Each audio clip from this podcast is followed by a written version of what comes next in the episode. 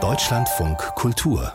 Lesart mit Europa und der Seele des Kontinents setzt sich auch der italienische Schriftsteller Paolo Rumis auf literarische Weise auseinander. Der 75-Jährige stammt aus Triest, wo er auch bis heute zu Hause ist, wenn er nicht gerade auf dem Land weilt, gleich hinter der Grenze in Slowenien. Rumis ist aber auch ein leidenschaftlich Reisender, der sich die Welt zu Fuß, auf dem Fahrrad oder mit dem Segelboot erschließt. Europa, ein Gesang, so heißt sein jüngstes Buch, das er der mythischen Figur Europa, also unserem Kontinent gewidmet hat. Und Dirk Furich hat den Poeten bei einem Besuch in Deutschland getroffen. Am Anfang war das Meer. Paolo Rumis spricht etwas Deutsch.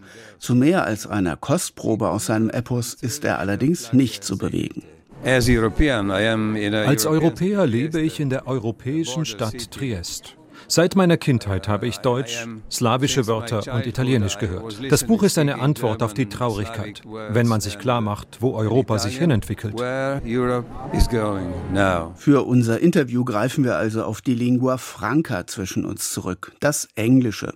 Und das, obwohl es die Trauer über Großbritanniens Austritt aus der Europäischen Union aus Europa also war, die Paolo Rumis zu seiner Hymne auf den Kontinent inspiriert hat. Der Ausgangspunkt für diesen Bootstrip war der Brexit. Das Schiff gehörte einem Freund von mir, der Professor für Griechisch und Latein in Großbritannien ist. Er sagte, diese britischen Idioten zerstören sich selbst. Ich muss meinen Schülern klar machen, was es bedeutet, Europa vom Mittelmeer abzutrennen. Der Schriftsteller und der Altphilologe begaben sich auf hohe See. Sie segelten übers Mittelmeer, um die historischen Verbindungen des Kontinents mit dem Ufer der Levante sichtbar und spürbar zu machen.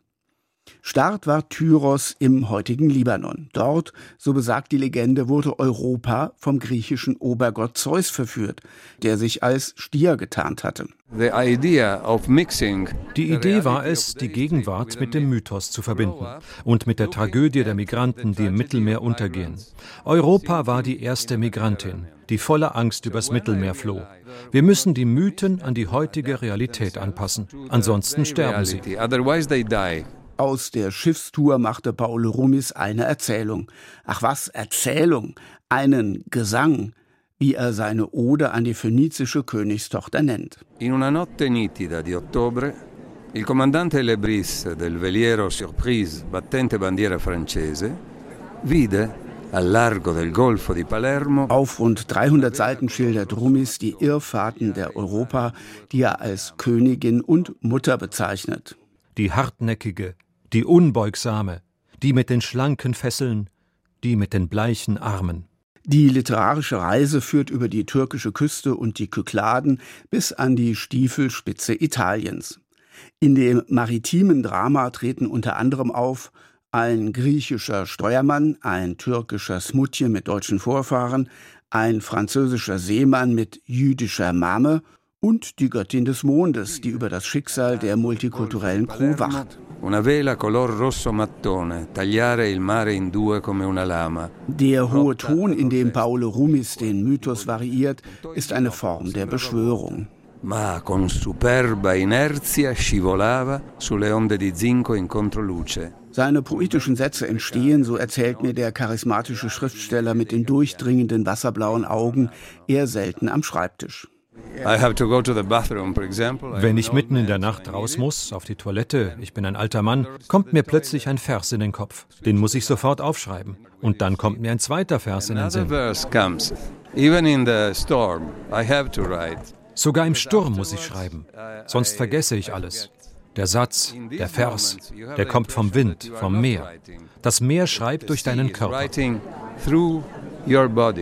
Großen Erfolg hatte Paolo Rumis in der Vergangenheit mit einem aufrüttelnden Reisebericht entlang der römischen Straße Via Appia, deren Zerstörung durch Autobahnen und Gewerbegebiete er anprangerte.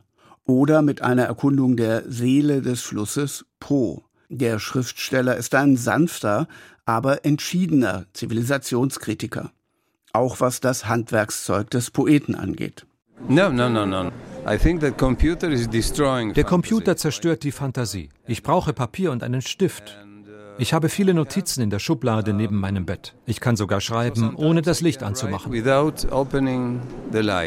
Der Welt- oder besser Europabürger aus Triest mit seinem scharf geschnittenen grau-weißen Bart ist nicht nur ein außergewöhnlicher Dichter sondern auch ein engagierter Intellektueller, der sich wünschen würde, dass mehr seiner Kollegen das Wort für die Einheit Europas und dessen Grundlagen ergreifen würden.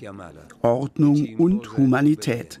Das sind für Paolo Rumis, der kurz vor Weihnachten 76 Jahre alt wird, die Prinzipien, die die schöne Europa in der Antike übers Mittelmeer hinweg mitgebracht hat.